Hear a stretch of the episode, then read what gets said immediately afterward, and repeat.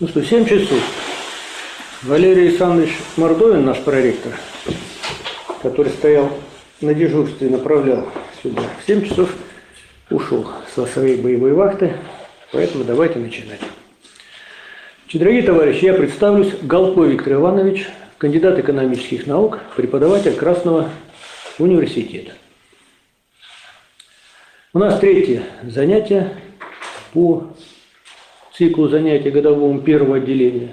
Но я напомню, что мы здесь изучаем марксизм-ленинизм. А он состоит, как известно, из трех составных частей, или, если быть точными, из трех моментов. Диалектический материализм, политическая экономия и научный социализм. Мы с вами будем изучать или рассматривать вопросы политической экономии.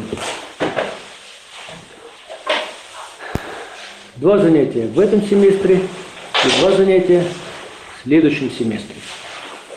То есть у нас будет лекция сегодня, и затем на втором часу мы будем обсуждать вопросы, возможно, дискутировать.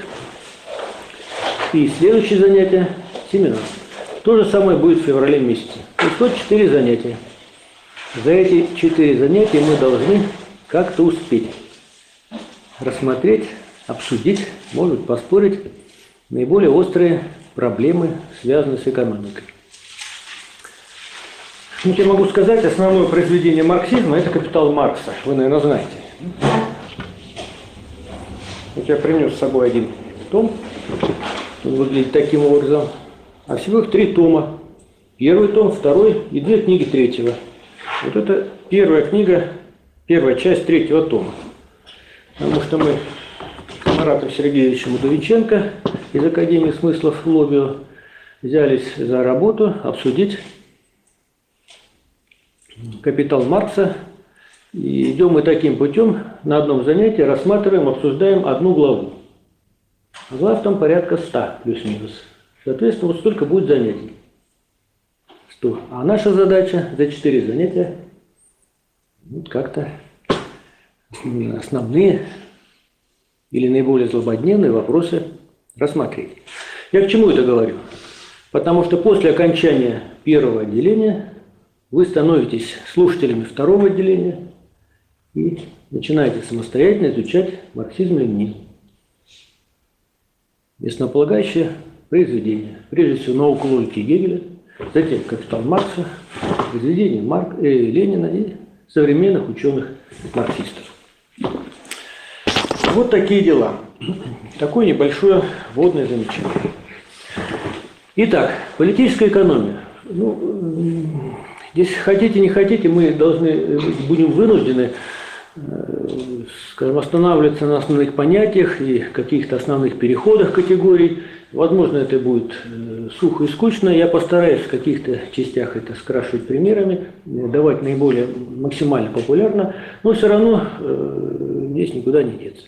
Итак, политическая экономия. Что изучает?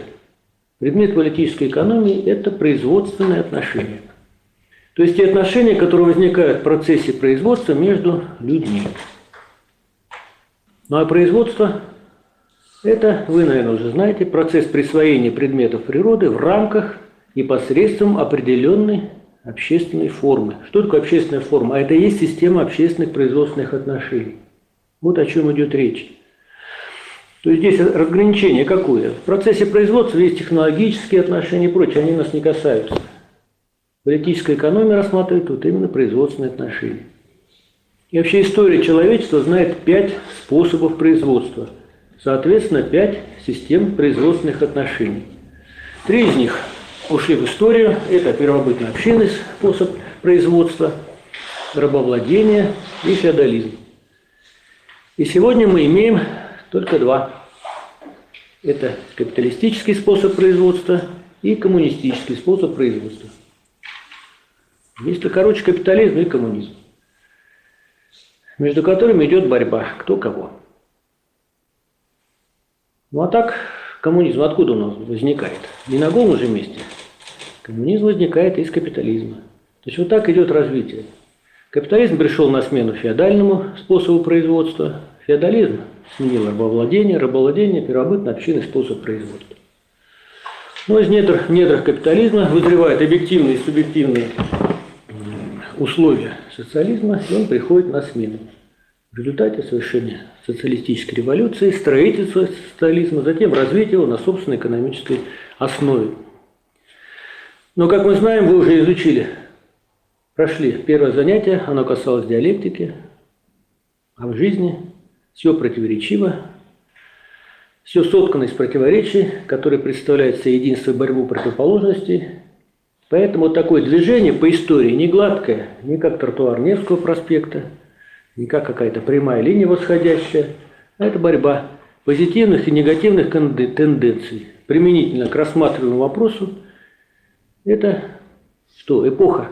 То есть мы живем в эпоху перехода от капитализма к коммунизму. И эта эпоха характеризуется чем? Борьбой одного и второго, уходящего способа производства и зарождающегося. Это эпоха революции и контрреволюции. И на примере нашей собственной страны мы имеем революцию 1917 года, затем контрреволюцию 1961 года и возврат к старому способу производства. То есть сейчас Россия находится в капиталистической части мира. Итак, какие вопросы хотелось бы рассмотреть? Я думаю, мы всегда начинали, э, наверное, сейчас уже продолжим, с тех вопросов, которые волнуют каждого присутствующего. Это вопросы, понятно, заработной платы. Так? Вопросы, ну, большие и маленькие вопросы. Вопросы инфляции, вопросы вообще развития производства, какие тенденции и так далее. Почему с этого надо начинать? Хотя на самом деле это не совсем правильно. Вот если мы вернемся к капиталу, почему-то произведение мы выделяем из всех остальных. Потому что в капитале Марса дана система капиталистических производственных отношений.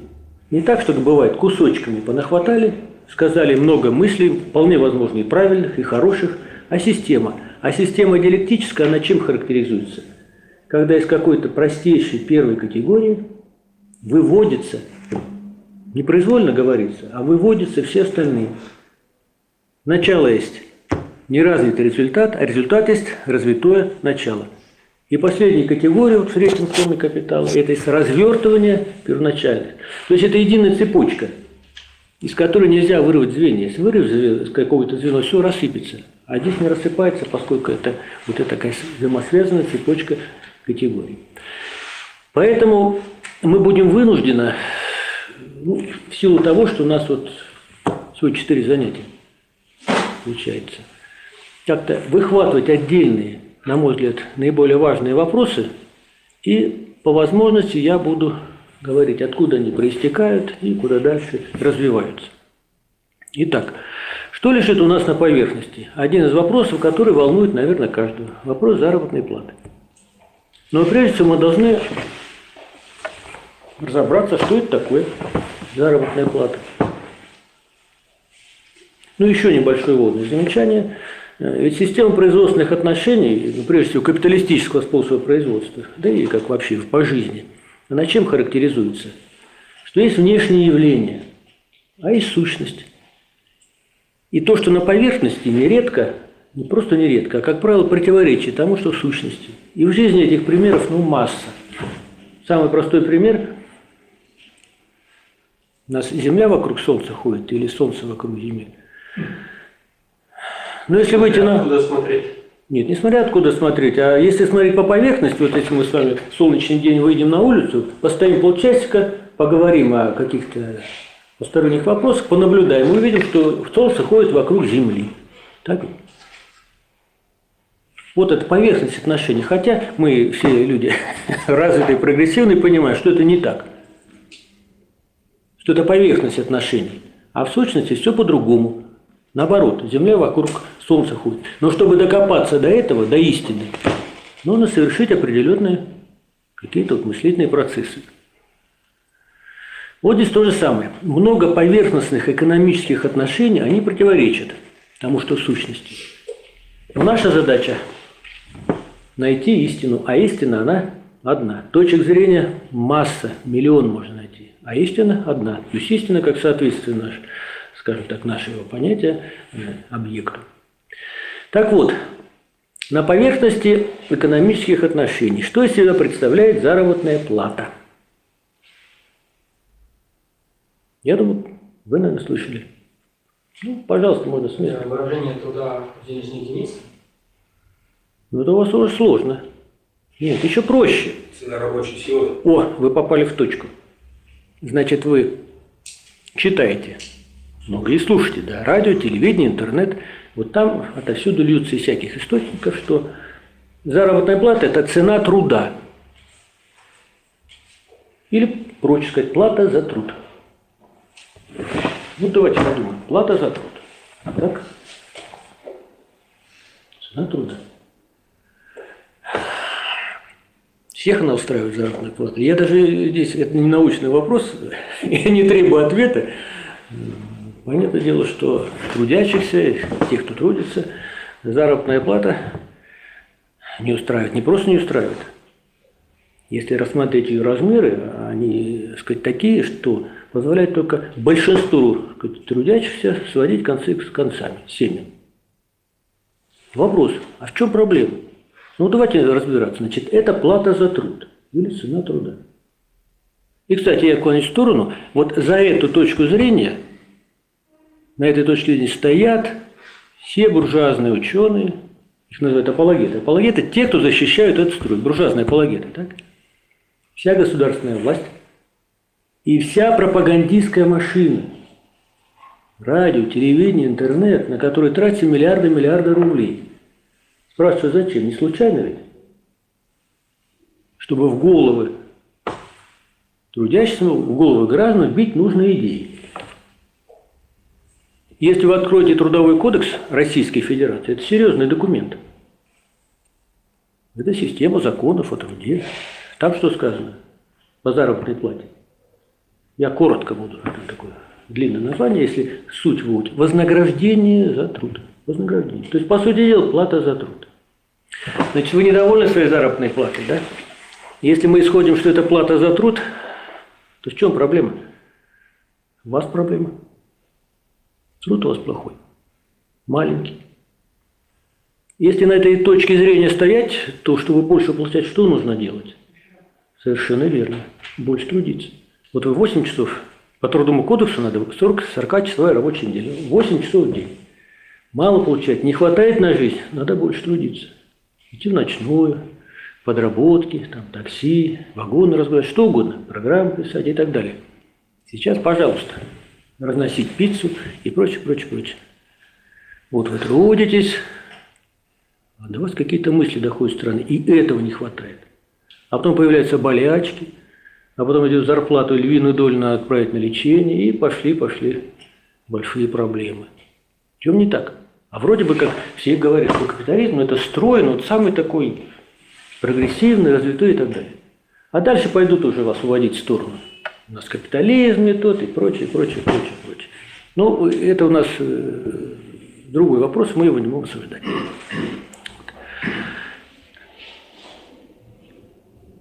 Вот почему класс, правящий класс буржуазии, все его органы, все его, те, кто обслуживает, устоят на этой точке зрения.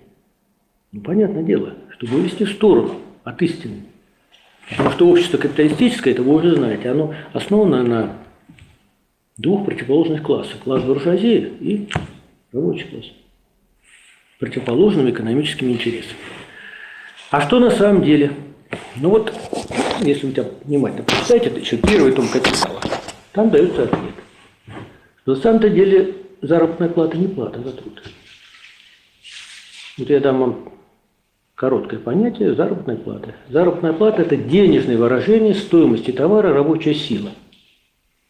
Денежное выражение стоимости товара рабочая сила. Вот давайте разбирать. Что на самом деле продают рабочие, когда он приходит наниматься капиталисту?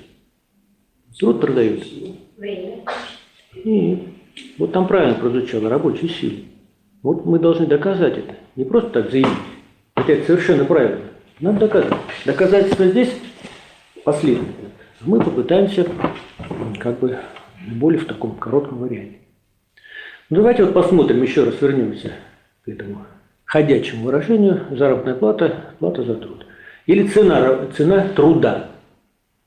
Ну, во-первых, есть логическое противоречие. Цена – это что такое? Вы все знаете, это денежное выражение стоимости товара. А стоимость товара – это что такое?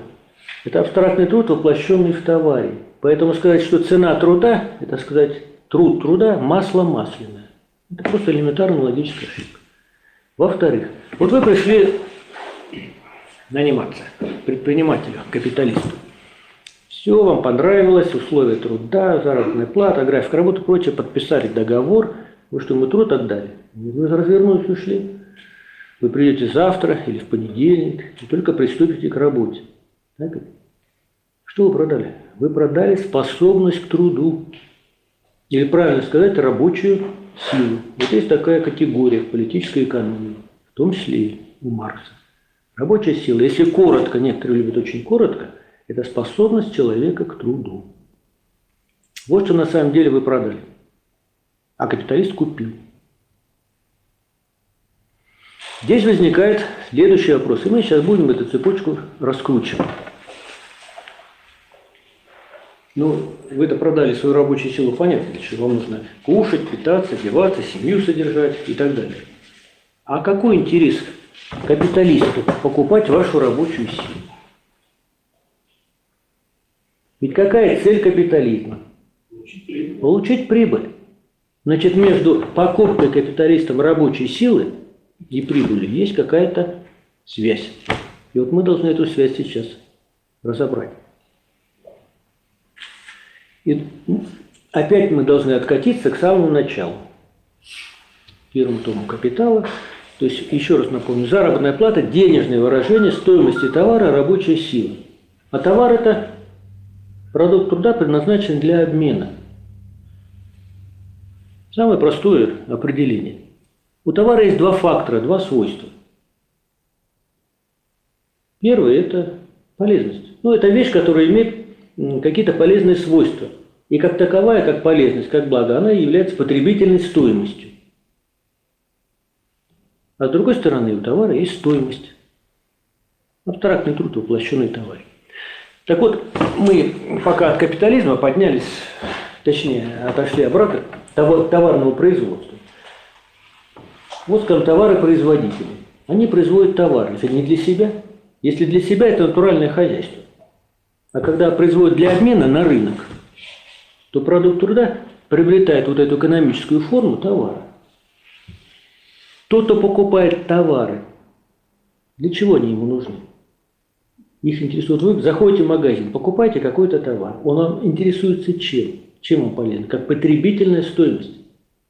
Потребительная стоимость, свойство удовлетворять те или иные человеческие потребности, то есть его полезность, благо. Ну, соответственно, вы э, платите какие-то деньги за это дело. Так вот, рабочая сила в условиях капитализма приобретает форму товара. Тоже приобретает форму товара. Соответственно, у нее есть и стоимость, и потребительная стоимость. Значит, капиталиста, который покупает эту рабочую силу, что интересует? Потребительная стоимость рабочей силы, как и любого товара. Вот капиталист пошел в магазин, купил, значит, хлеба ему нужно питаться, да, купил машину, все что угодно. А здесь он покупает рабочую силу. Значит, ответ кроется вот в этой особенной потребительной стоимости товара рабочей силы. Значит, вот совершенно правильно заметили, что цель капитализма – это прибыль. Значит, он покупает для чего рабочую силу? Чтобы извлечь или получить прибыль эту самую. А для чего он покупает? Как это происходит процесс? То есть капиталист вообще организует производство, так? Самый правильный капитализм. Мы не будем брать неправильный капитализм, это не наш. Будем считать, что есть какие-то капиталисты замечательные, которые организуют производство. Капиталистическое производство. То есть, с одной стороны, он приобретает средства производства, то есть технику, оборудование, зовут, организует производство. С другой стороны, к этой технике, оборудованию, к сырью, должны быть приложены рабочие руки. Значит, вот он покупает рабочую силу. И в процессе производства что происходит?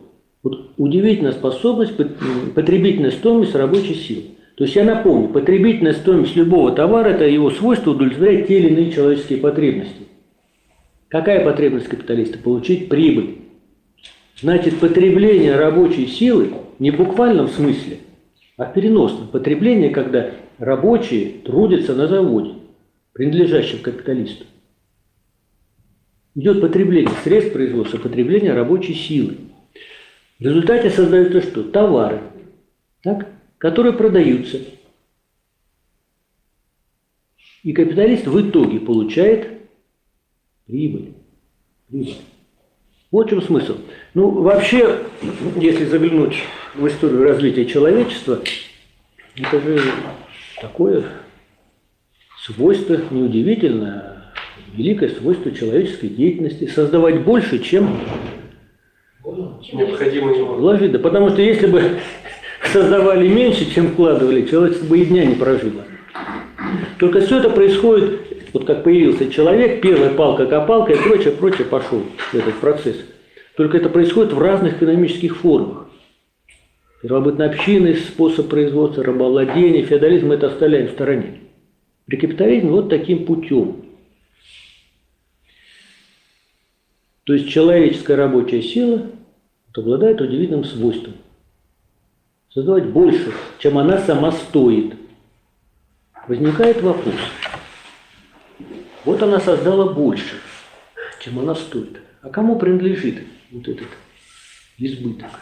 А, как? а почему?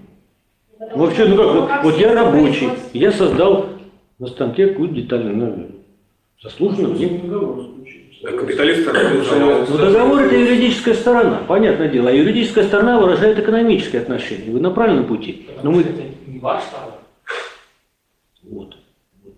Получается. Опять-таки вернемся к исходному. Ведь капиталистическое производство – это что такое? Это всего ступень развития товарного производства, когда рабочая сила становится товаром. То есть мы должны опять посмотреть вот эту базу, основу капитализма товарного производства. Вот вы пришли на магазин, купили какой-то товар, пришли. Вы взамен отдали другой товар, денежный товар. Получили то, что вам нужно. Неважно, что это. Буханка хлеба, или телефон и так далее. Раз вы купили, вы можете делать с ним что хотите, правильно? То есть потребление товара вам принадлежит. Вам. И товар вам и вы его потребляете. Соответственно, что происходит с куплей-продажей рабочей силы? Ведь товар рабочая сила – это особый товар или товар особого рода. Потому что носителем рабочей силы является, ну, в отличие от любого товара, живой человек, существо, да, живой человек. Поэтому рабочая сила, какие здесь особенности? Первое, продается на какое-то время. Ну, юридически понятно, заключается соответствующий договор. Там все прописывается, что нужно, ставите подписи. Но экономическое содержание, вот эта рабочая сила, как можно сказать, в аренду. Какое-то время. Но это время капиталист использует рабочую силу по своему усмотрению в своих интересах. Она ему принадлежит на это время.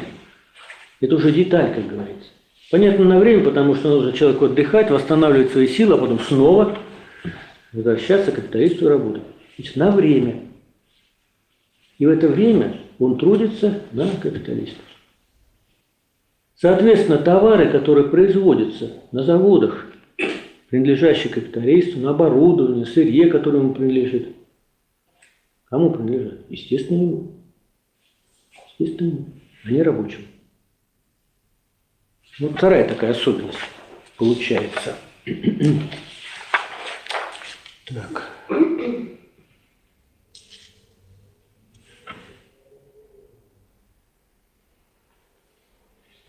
Возвращаемся значит, к стоимости товара и рабочей силы. А сама-то она чего стоит? То есть мы говорим, значит, заработная плата – денежное выражение стоимости товара и рабочая сила. Что такое стоимость товара рабочая сила? Опять вернемся к исходному понятию товара. Вторая сторона товара – это стоимость. Первая потребительная стоимость мы рассматривали. Вторая сторона товара – стоимость. Стоимость товара – это абстрактный труд, воплощенный в товаре. Измеряется количеством общественно необходимых затрат труда.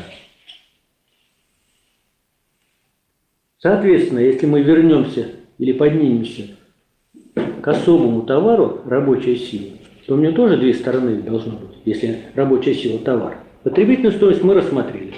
Стоимость товара – рабочая сила. Но если стоимость любого товара определяется затратами труда, абстрактного труда, на, э, затрачен на производство этого товара, то можно применить, ну, сказать, с известным своеобразием это определение, эту формулировку, и к товару рабочая сила. То есть стоимость товара рабочая сила – это те затраты, в кавычках возьму слово затраты, которые необходимы, чтобы воспроизвести рабочую силу. Это живой человек. Вот он отработал на капиталистическом предприятии. После этого он вернулся домой, ему нужно покушать, помыться, отдохнуть, детей воспитывать и так далее. Много чего нужно сделать. Так вот, стоимость товара рабочая сила – это стоимость жизненных средств или средств существования рабочего его семьи. Не просто существования, а нормального существования. Можно так сказать, стоимость средств воспроизводства, нормального воспроизводства рабочего и его семьи. Вот такая особенность получается. Небольшое развитие понятия стоимости товара. Мы подошли к одному интересному моменту, значит, э, вот в том определении, что я вам сейчас дал. Я думаю, что ключевое, понимается, нормальное воспроизводство. Что такое нормальное воспроизводство? Нормальное воспроизводство – это нормальная жизнь рабочего его семьи вот в конкретных исторических условиях и требованиях этого общества. Вот у нас сейчас какое общество? Капиталистическое конкретная сторона России и так далее.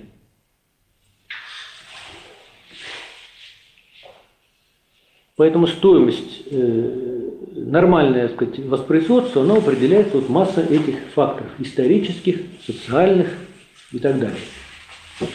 Какой размер стоимости рабочей силы?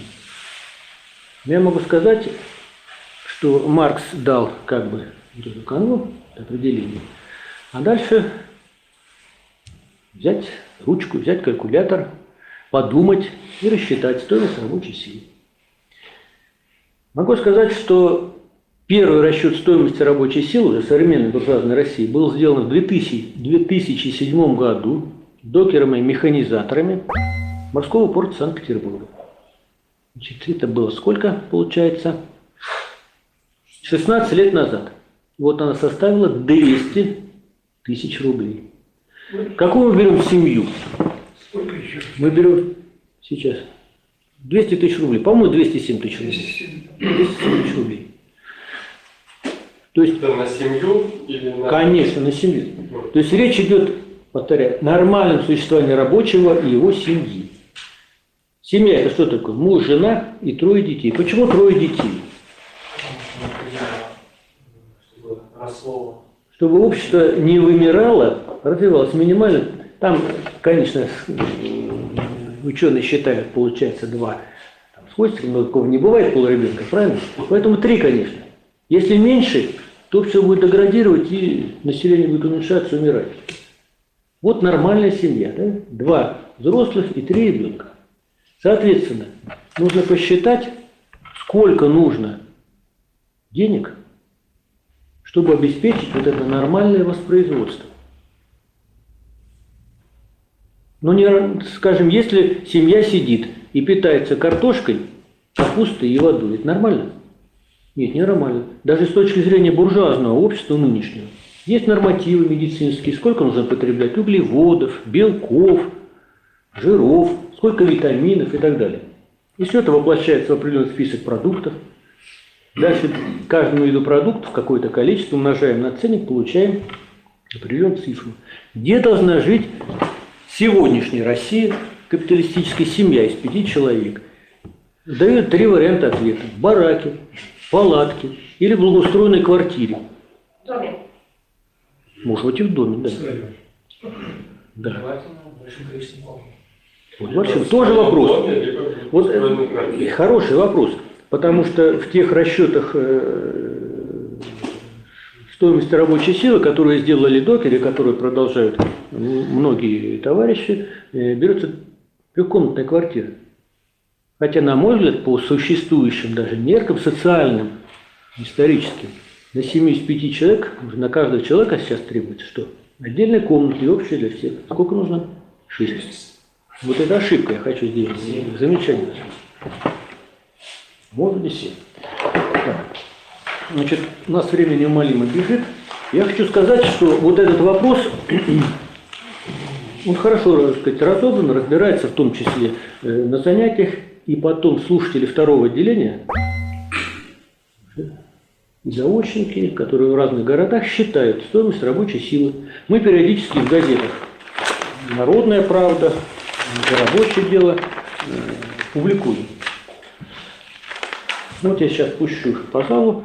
Значит, в 2020 году товарищ Асташенко сделал расчет стоимости рабочей силы в городе Белгород.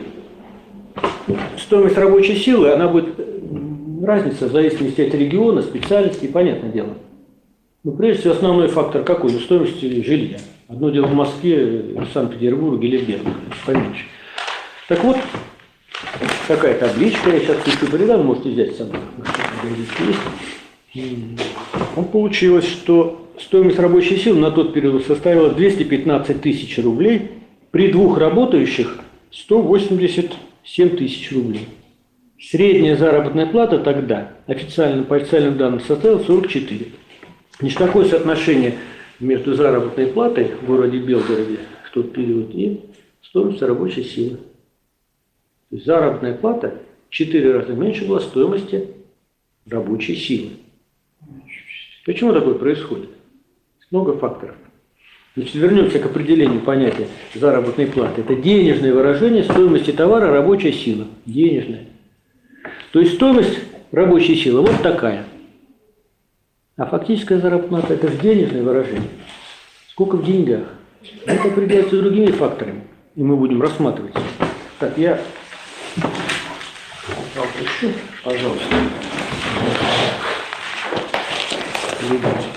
Можете себе взять.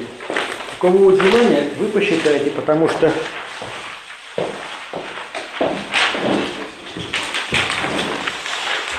стоимость товара рабочая сила – это такая категория, которая не раз навсегда данная и вечно, она меняется. И основной фактор, который влияет на величину стоимости товара рабочей силы, вы можете догадаться. Это инфляция. Опять. Вот тоже одна из важнейших категорий. Мы сделаем небольшое отступление. Инфляция. Все, наверное, слышали, что это такое. Страшное дело. Значит, инфляция представляется в нашем обществе как некое стихийное бедствие. Вот растут цены. Безобразие. Растут цены. Кто виноват? Ну откуда это вы узнали? Я понимаю, что вы уже почитали капитал Маркса и уже понимаете, да? Но на поверхности явления, мы начинаем с поверхности явления. Вчера были одна цена, пришли сегодня утром ценники другие. Так? есть инфляция, да, это повышение цен на все товары, кроме товара рабочая сила. Совершенно верно. Мы живем не просто в условиях капитализма, а в условиях государственно-монополистического капитализма, когда монополии и буржуазное государство регулируют экономику, диктуют свою волю. То есть, понятное дело, я с вами полностью согласен, что инфляция организуется. Организуется, можно сказать, совокупным классом капиталистов. Что такое рост цен?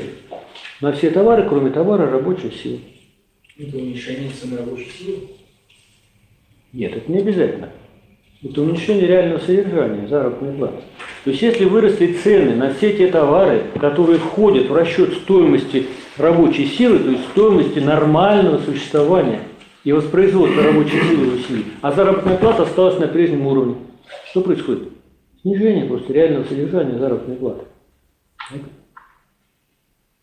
И вы из жизни лучше меня знаете, что когда идет инфляция, то поднимаются цены на все товары, а заработная плата может быть последним очередь. Кто организует инфляцию? Ну, как правило, буржуазное государство. Каким путем? Поднимает тарифы на энергию, на воду, на тепловую энергию, на электрическую, на газ и так далее. Это базовые тарифы, э, сказать, базовые э, вещи, которые используются в процессе производства. Что делают капиталисты? Они автоматически поднимают цены на свою продукцию. Но при этом заработную плату забывают повысить. Но мы отклонились в сторону. Я к тому, что вы можете посчитать в условиях 23 года. Вот у меня есть две газетки. Рабочая сила по Тюмени в 2021 году составила 277 тысяч рублей. Ну а что касается,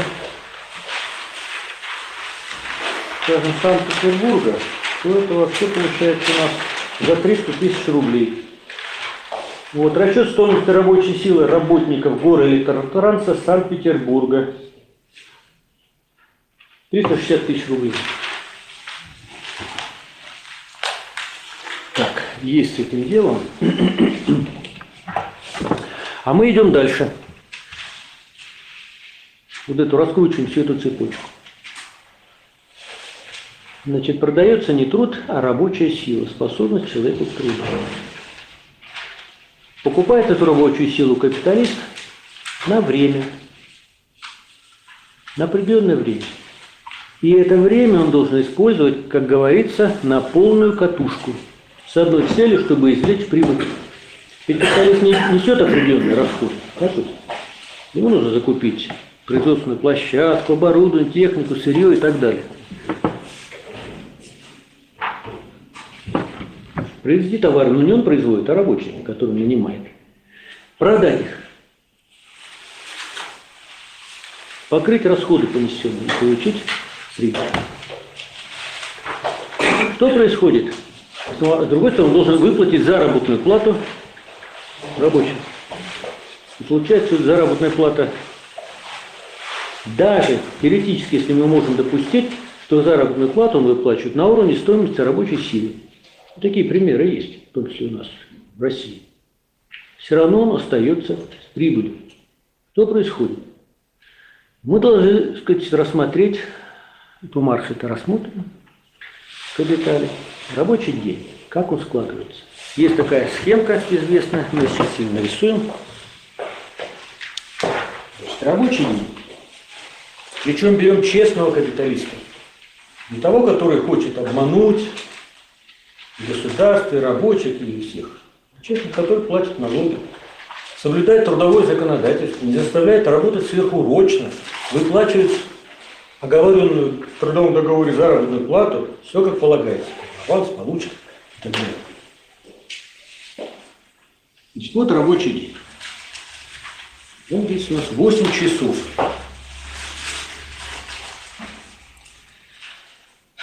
Стоит за станком рабочий, трудится 8 часов. Что происходит? То рабочий день распадается на две части. Первая часть, когда рабочий создает эквивалент стоимости рабочей силы. Или совсем по-простому трудится на себя. Эта часть рабочего времени называется необходимое рабочее время. Вот я напишу сокращенно.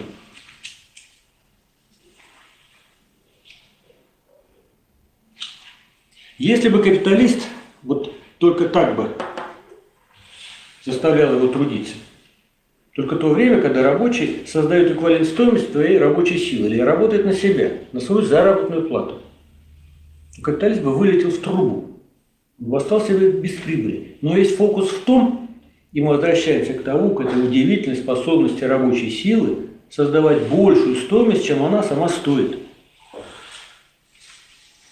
Вот он создает, трудится дольше и создает прибавочное рабочее время.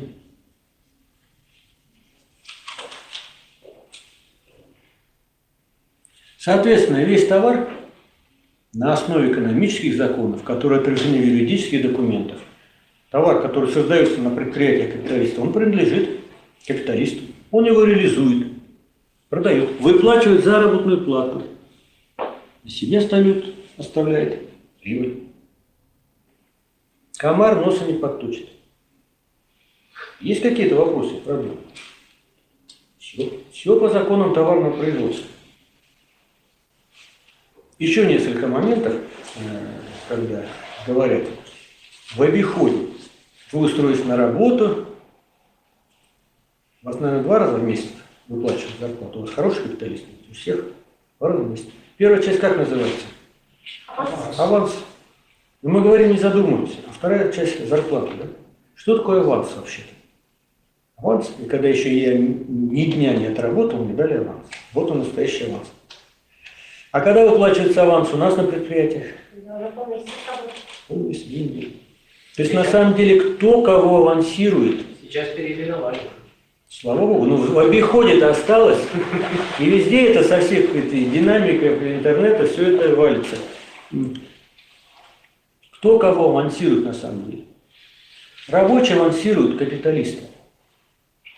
Он трудится бесплатно и потом получает зарплату. И, кстати, в законодательстве и тоже в обиходе говорят, работодатель. Кто работодатель? У нас капиталист. Кто тогда рабочий? Работодатель, да? Хотя на самом деле он же работу дает. Но это попутно. Вот это сложившееся такое мнение об обыденном сознании, оно тоже отражает не просто настроение, а отражает позицию, классовую позицию, которая внедряется в мобиль. И все ставит с ног на голову.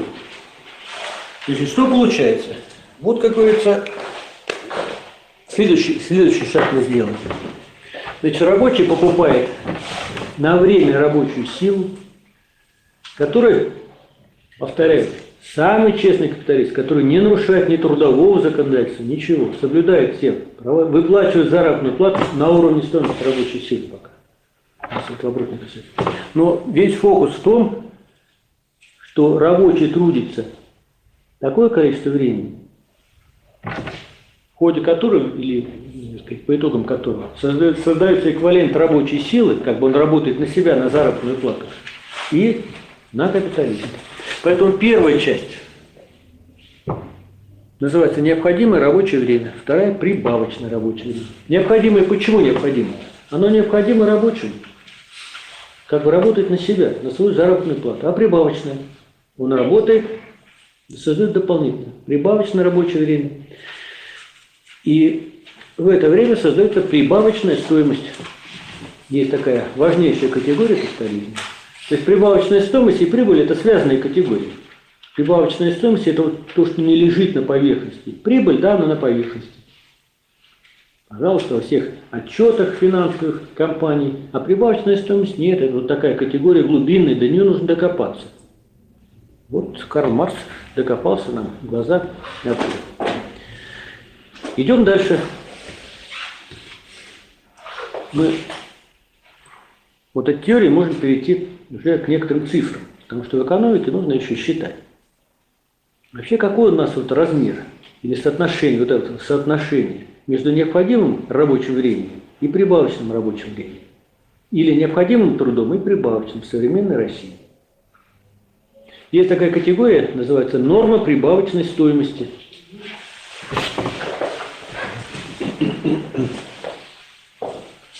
Норма прибавочной стоимости обозначается буковкой М латинская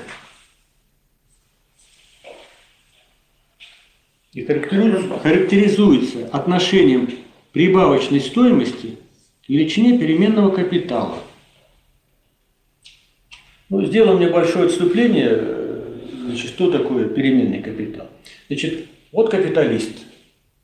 у него есть капитал, он хочет открыть дело. Он, с одной стороны, что должен купить на этот капитал? Средства производства. То есть какие-то здания, сооружения, станки, сырье. Это основной капитал, э, это постоянный капитал, который обозначается буковкой С, от слова константа латинское. А другую часть капитала отправить на заработную плату. Вот она обозначается в политической экономии буковкой В латинской, ВС. А прибавочная стоимость, которая создается за прибавочное рабочее время, обозначается буковкой М.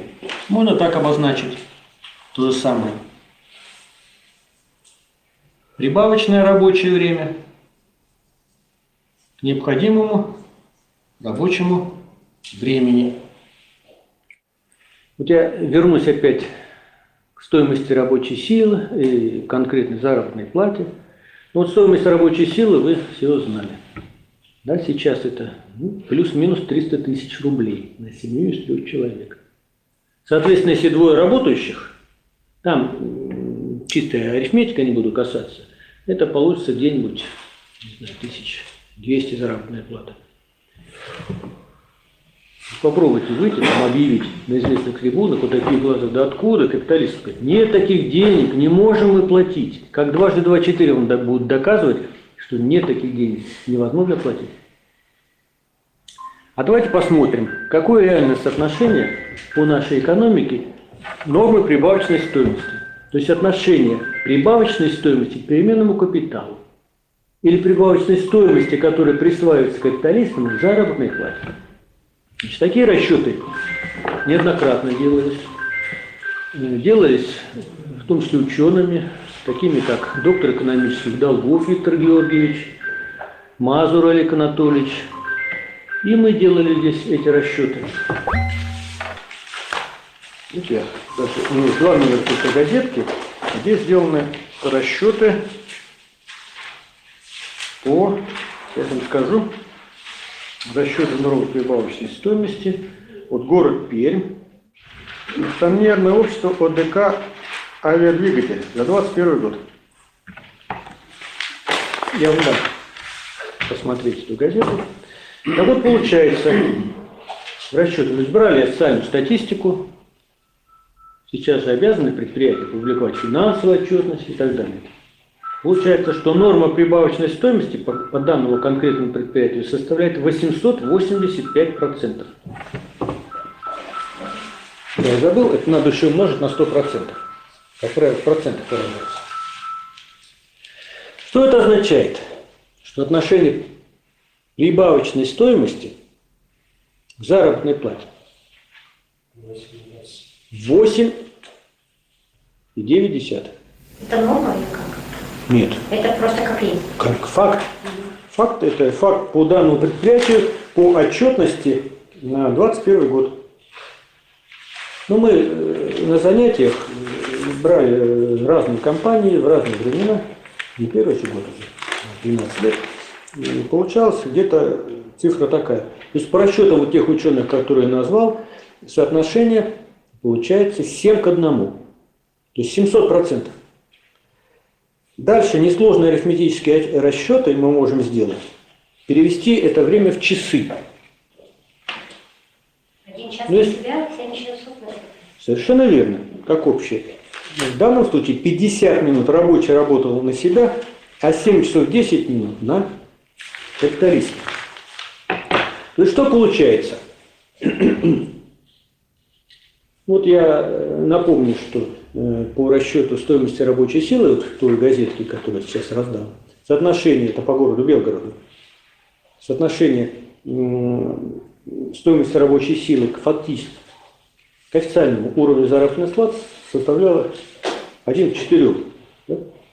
А здесь получается 1 к 8 или 1 к 9. Ну, средний 1 к 7. Значит, уже сейчас в экономике России, если поднять заработную плату в 4 раза, и уже приблизиться к уровню стоимости рабочей силы, капиталисты не рухнут. Рухнут.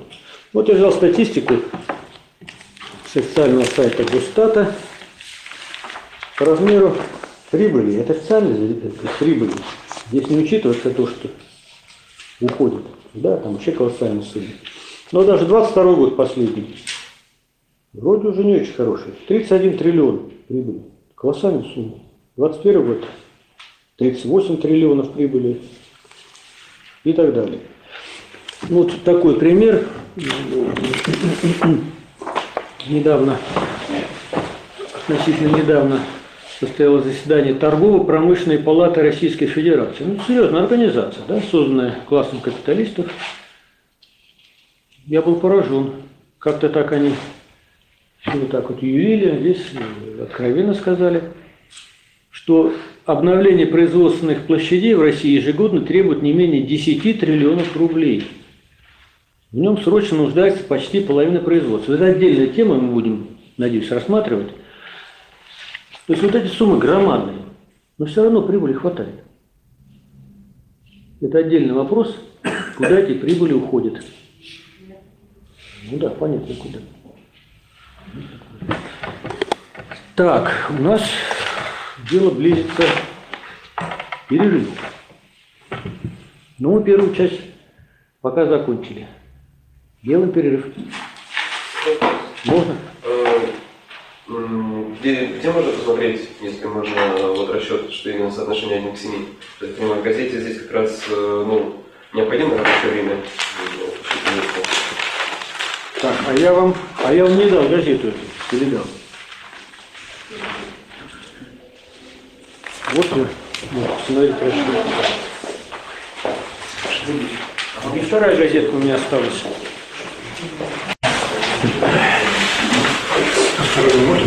А вот не нашел, наверное, я раздал. То есть смотрите, рекомендации можно найти, я писал статью небольшую по расчету норм на сайте фонда рабочей академии Московской. Там рекомендации, ну, как считать? Потому что статистика, она же такая хитрая, можно много читать, это масса монет. И нужно просто отследить, я давал рекомендации. И на основе рекомендаций наши товарищи, слушатели делают. А что касается расчетов Виктора Георгиевича Долгова и Олега Анатольевича Мазура, нужно никаких выступлений. Потом, как я могу идти, размещать. Так делать перерыв.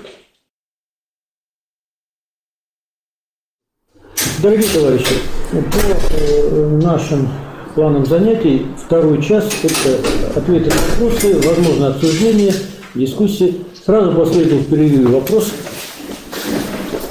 немного непонятно.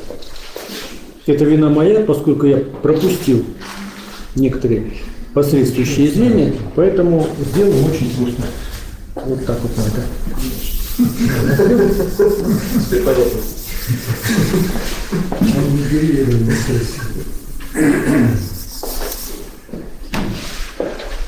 Нет, вы, товарищи, очень правильный вопрос поставили. Въедливый. Чем отличается вот? Я ему говорил образно, говорю, это вот цепочка, где каждое звено другим, последующим, соседним связано. Если выкинуть цепочки, да, все рассыпется. Вот я здесь эту цепочку нарушил. Меня время поджимало, как говорится, есть смягчающее вино обстоятельства. Ну и сейчас мы это дело исправим. Итак, вот рабочий день. Второе было замечание, что неправильно нарисовал вино. На самом деле, с учетом реальной ситуации, вот такой будет. Ну вот как бы частно сидят, да, и там 7 часов капиталистов. Итак, значит, рабочий день в условиях капитализма раскладается на две части. Первая часть – необходимое рабочее время, когда рабочий работает на себя, на свою заработную плату. Остальное время на капитализм. Та часть рабочего дня, когда он работает на себя, называется необходимое рабочее время. Время слово необходимо, прилагательное, необходимо, необходимо для него, для того, чтобы обеспечить себе жизнь. Прибавочное рабочее время для капиталиста важно. Так вот, норма прибавочной стоимости имеет три выражения. Вот она обозначается буковкой М' латинской.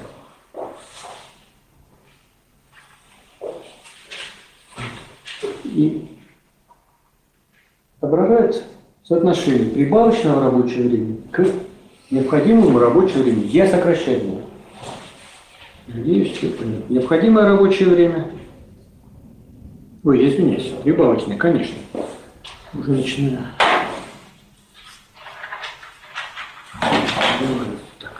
Прибавочное рабочее время к необходимому рабочему времени.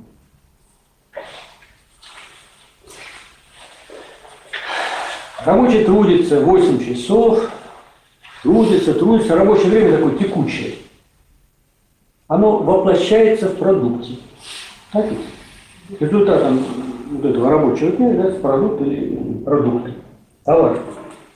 Значит, необходимое рабочее время, соответственно, воплощается в необходимом продукте, а прибавочное э, рабочее время прибавочном продукте тоже будут сокращать. Прибавочный продукт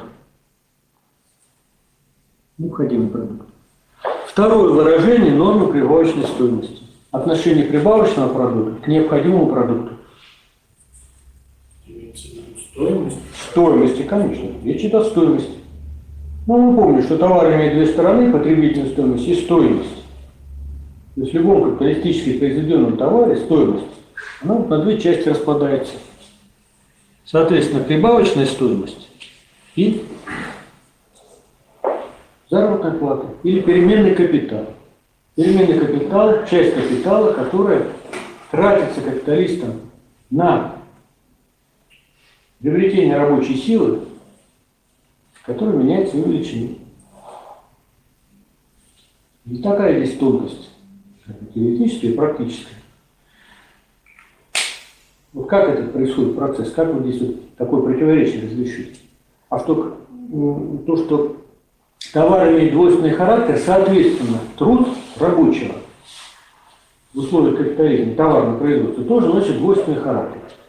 Поэтому рабочий конкретным трудом создает, ну, как бы переносит стоимость рабочей силы на готовый продукт и создает новую стоимость. То есть вот это вот дело, М плюс В, называется новая стоимость. Сейчас он в статистике получил название добавленная стоимость. И эта новая стоимость состоит из прибавочной стоимости и заработной платы или переменного капитала. Вот три выражения одной и той же формы. Значит, норма прибавочной стоимости имеет второе название.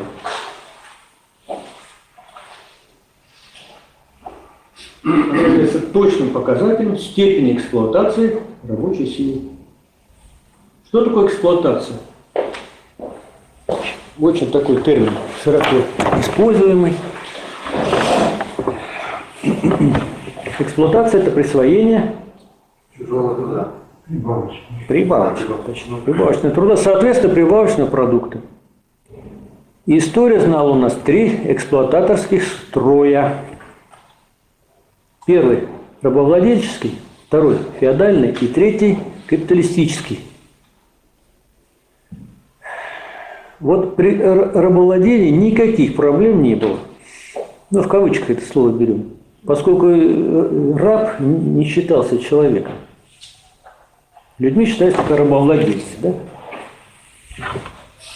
Все отличие раба от средств производства было то, что там не мы, не говорящие средства труда или орудия труда, а раб был говорящим.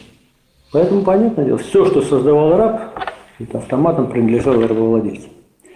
Вот при феодализме ситуация другая была. Был помещик или феодал, который владел землей, и крепостные, крестьяне. Вот, кстати, сейчас очень модно говорить, говорят, отношения должны быть чистые, да, выборы чистые, в экономике все должны быть чистые отношения. Вот самые чистые отношения эксплуататорские были при феодализме, на мой взгляд. Почему? Потому что, вот крестьянин взять, у него был клочок земли, который он обрабатывал, выращивал. Часть времени. А часть времени он ходил и работал на поле помещика. Вот, пожалуйста, какой-то, какая-то часть времени отрабатывал там, соответственно, все, что он там работал, так сказать, убирал, принадлежало э, помещику, а остальную часть у себя, это его. А при капитализме вот так все скрыто. То есть на поверхности отношений капиталистических никакой эксплуатации здесь нет. Все чисто. Вы пришли наниматься капиталистом. Во-первых, вы кто? Вы свободный человек. Вы раб? Нет. Крепостной зависимый? Нет. У вас паспорт в кармане. Вам не нравится этот капиталист? Пожалуйста, идите к другому. Тот не нравится? Идите к третьему. Вы свободный человек. Вот это слово свобода, демократия, равенство, братство, это лозунги буржуазной революции. Они у нас вовсю трезвонятся. Свободный человек, пожалуйста, заключайте свободный договор. Вот как любой товаропроизводитель. Вот вышел товаропроизводитель, продает товар. Кому-то он понравился, купил, отдал ферму деньги, совершился акт товарообмена. Все честно, в соответствии со стоимостью. Или там можете вверх-вниз, потому что цены все-таки колеблются вокруг стоимости. И здесь то же самое. Вы добровольно, вас кто-то заставляет подписывать трудовой договор с капиталистом? Нет. Вы сами подписываете. А в итоге получается вот такая петрушка. Что один час работаете на себя, один час, а 7 часов на капиталиста. И все по законам товарного производства, которые, естественно, выражены в юридических законах, трудовых кодексах и прочих, включая уголовный кодекс и так далее. Все это э, товары принадлежат капиталисту, хотя производятся руками рабочих, ну, тех, кто ему помогает. Вопрос такой, мы сейчас закончим этот большой вопрос. Вот на этой схеме, на мой взгляд, очень хорошо видно противоположность классовых интересов. Значит, в чем заинтересован рабочий класс? Ну, чтобы увеличить вот эту часть необходимого рабочего времени, увеличить свою заработную плату. Догонять ее до стоимости товара рабочей силы, а может и выше и так далее. В чем заинтересован капиталист? Противоположно. Противоположно, да. То есть на рынке, в условиях капитализма, сталкиваются две противоположные силы классовые. Класс капиталистов и класс рабочих. Результат каков будет? Чем он определяется, результат? Вот это. Борьбой. Только борьбой. И ничем иным. Если рабочий класс не будет бороться, что будет происходить? Будут отнимать. А если он будет бороться? Будут подвигаться. Самый свежий пример. Ну, я не буду брать отдельные случаи. Есть такие борцы-одиночки. Это не наше, это исключение. Есть какие-то работники очень важные, очень нужные, которые могут прийти, потребовать повышения заработной платы, и им повысят. Но это не характеризует целую ситуацию. Добиться вот этих успехов можно только организованной силой, потому что вот здесь вот по этой схеме видно, с одном, на одном полюсе совокупный капиталист, а на другом полюсе совокупный рабочий класс. Значит, самый свежий пример. Значит, есть у нас в городе замечательная организация, акционерное общество «Метрострой северной столицы». Ну, случай у нас метро строили, там масса была проблем, проворовали, прочее, нас это не касается. Вот создали новую организацию, которая будет строить метро. Нашлись инициативные, боевые товарищи, рабочие, горнопроходчики, которые, ну, тоже такие же проблемы ушли.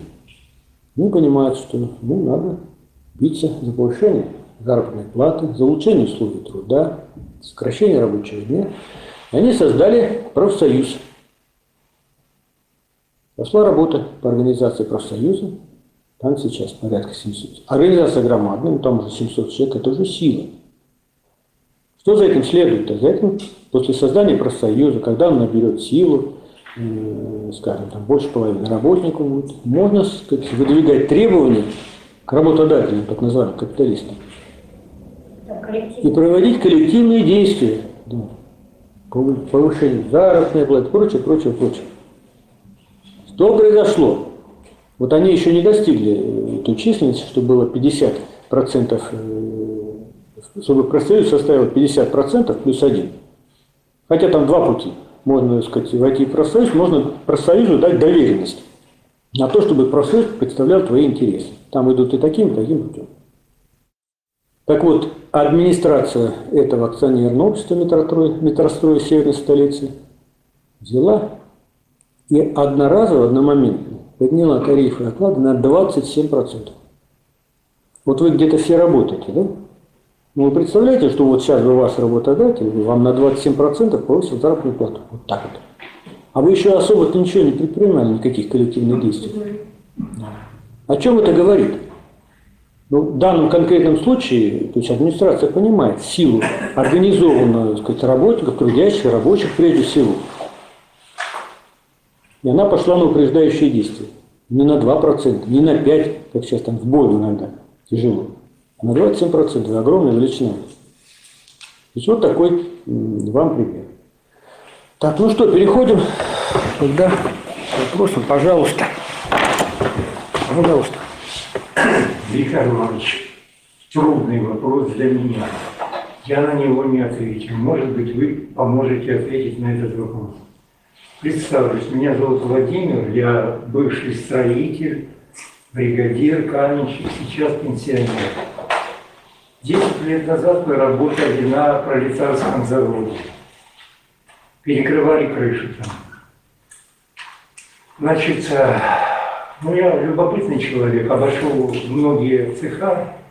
Э, Люди работают на фрезерных токарных станках, часто это станки еще с Великой Отечественной войны.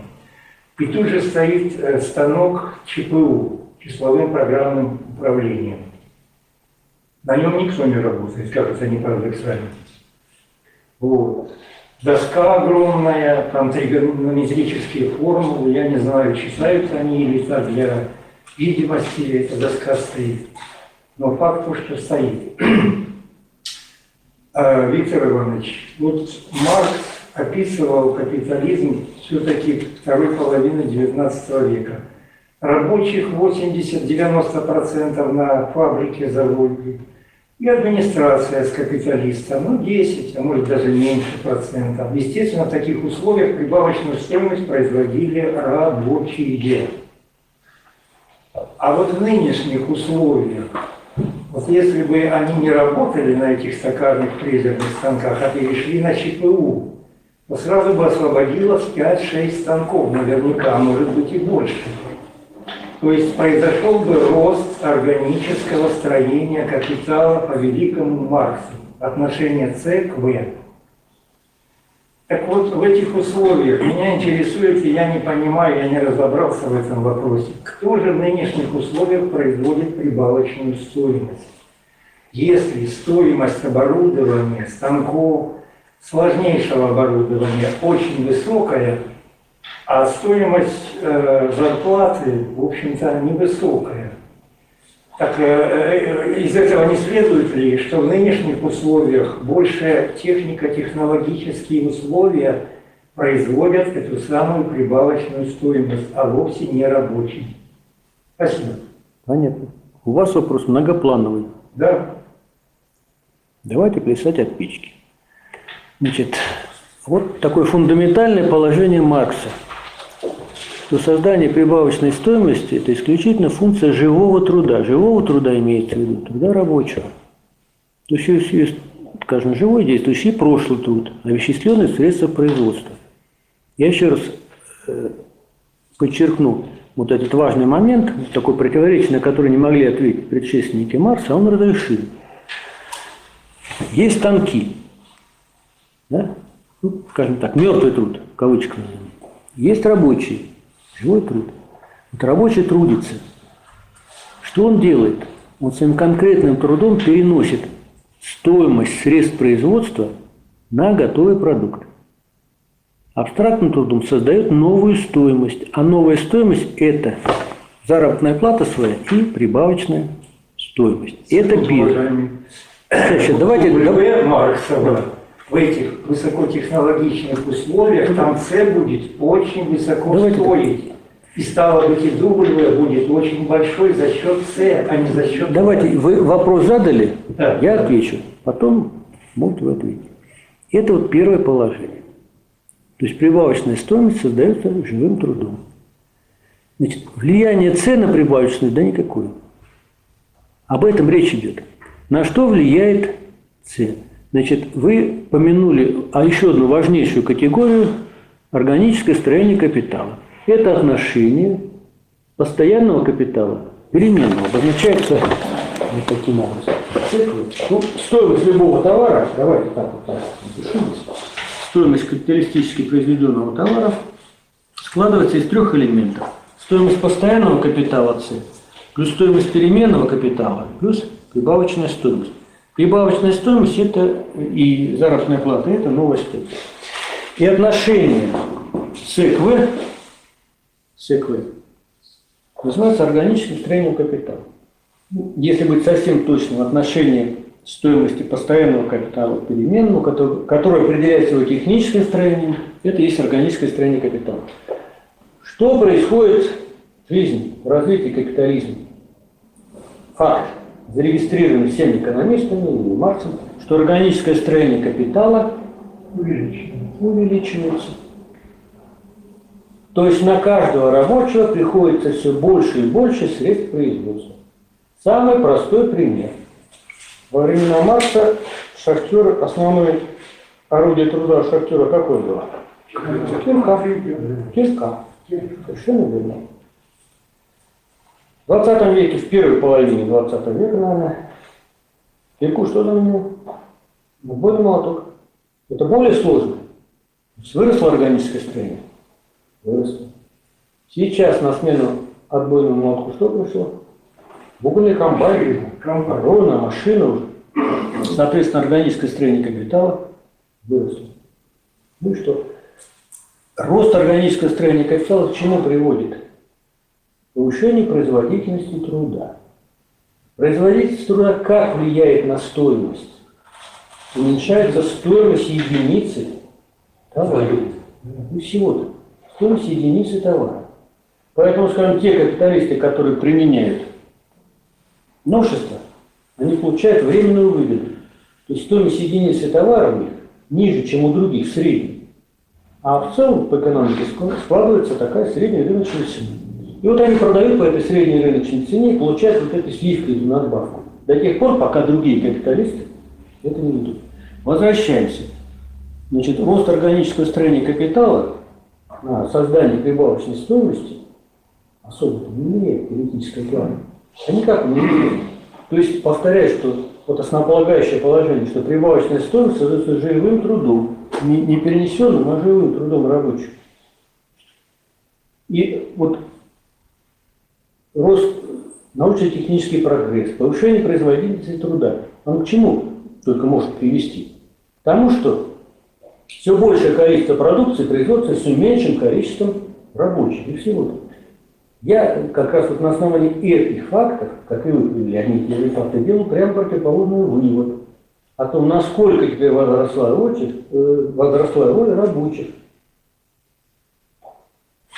То есть они создают больше продукции, больше прибавочной стоимости, больше новой стоимости. Что создает две возможности. Первое, которое сейчас имеет у нас в России, когда создается все большее количество людей, занятых непроизводительным трудом, важным, очень важным, создание услуг и так далее. А количество рабочих уменьшается. А есть другой путь. Путь, который, скажем так, при социализме применялся, это путь сокращения рабочего дня. Вот мы пришли ко второму важнейшему вопросу, который я хотел разобрать на первом части, у нас не получилось. Сокращение рабочего дня. Вот есть, как говорится, одна сторона удовлетворять свои материальные потребности, да? а это еще развиваться творчески. Ведь общее развитие, вообще общий сказать, вектор развития человечества в целом возьмем, хотя это не совсем правильно, в том числе и капитализм такой. Человек должен развиваться. Скажем, основная цель социалистического производства – это обеспечение полного благосостояния и свободное всестороннее развитие всех членов общества. То есть мало того, чтобы хорошо кушать, одеваться, жить в приличных условиях, надо еще человек должен развиваться. И рабочие, и его супруга, его дети, вообще все общество, все члены общества. Что значит творческое вот это свобода, всестороннее развитие? Оно что требует? Понятно, материальных условий, а еще чего? Свободного времени. Свободное время как получается у нас? Откуда его можно найти? Совершенно верно. Совершенно верно. Надо уменьшать рабочее время. А уменьшение рабочего времени как достигается? За счет чего? Путь один. Повышать производительность труда. Значит, важнейшая категория политической экономии – производительность труда. Характеризует выпуск продукции или товаров единицу времени. Есть обратная категория, более точная – это трудоемкость. Трудоемкость характеризует затраты труда на создание продукции единицу времени. Они предположно связаны. Так вот, что происходит в условиях капитализма? Ведь капитализм – это форма развития производительных сил. Конечно, форма. Причем более прогрессивный строй по отношению к феодализму, рабовладению. Тоже растет производительность труда. Поэтому капиталист, который внедряет у себя на производствах более прогрессивные методы производства, прогрессивную, более производительную технику, что получает? Что стоимость единицы товара его становится меньше, чем у других.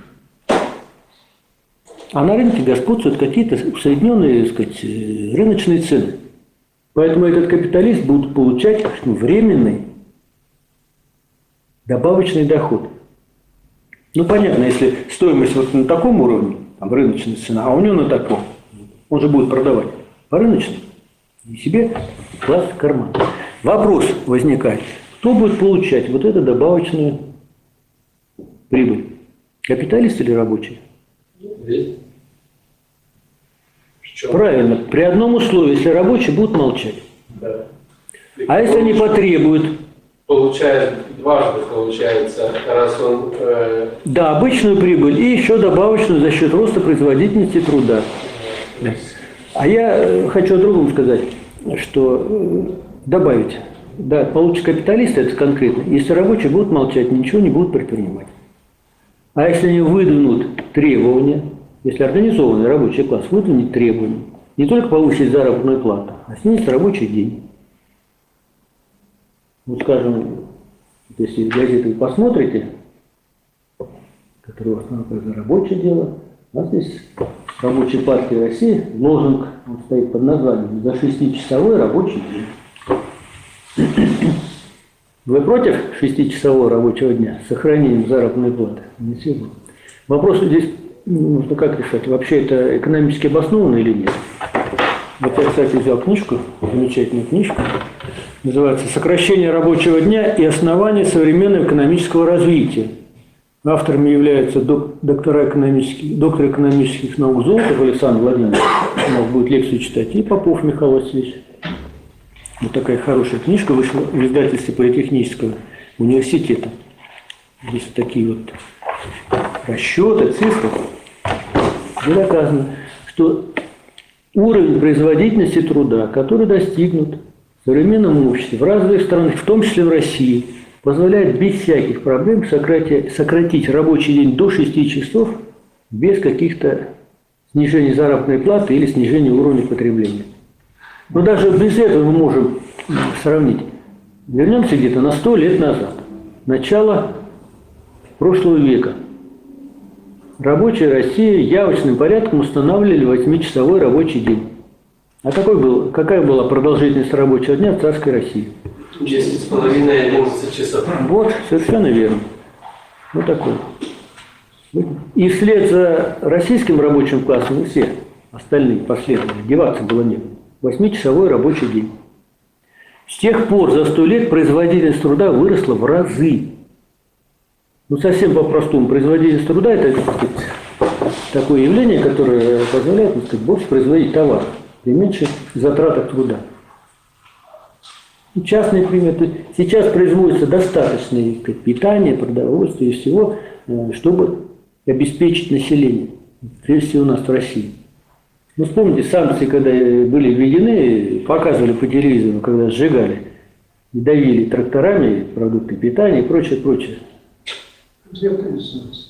Да. Ну, это как частный пример. То есть уровень производительности труда сегодняшней кстати, России позволяет безболезненно сократить рабочий день до 6 часов. Вот в расчетах нормы прибавочной стоимости. Хотя нам не понять, конечно, что в голове капиталиста, наверное, страшно выглядит. Но вот сократим с 8 часов до 6. Да? Вот так вот будет. Да?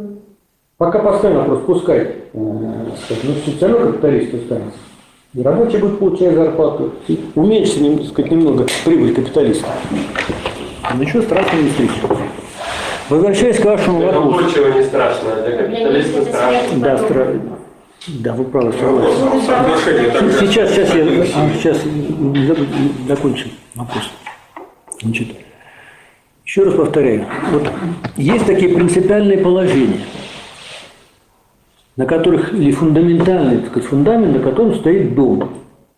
Вот одно из положений Маркса фундаментальное, это что стоимость создается живым трудом рабочих.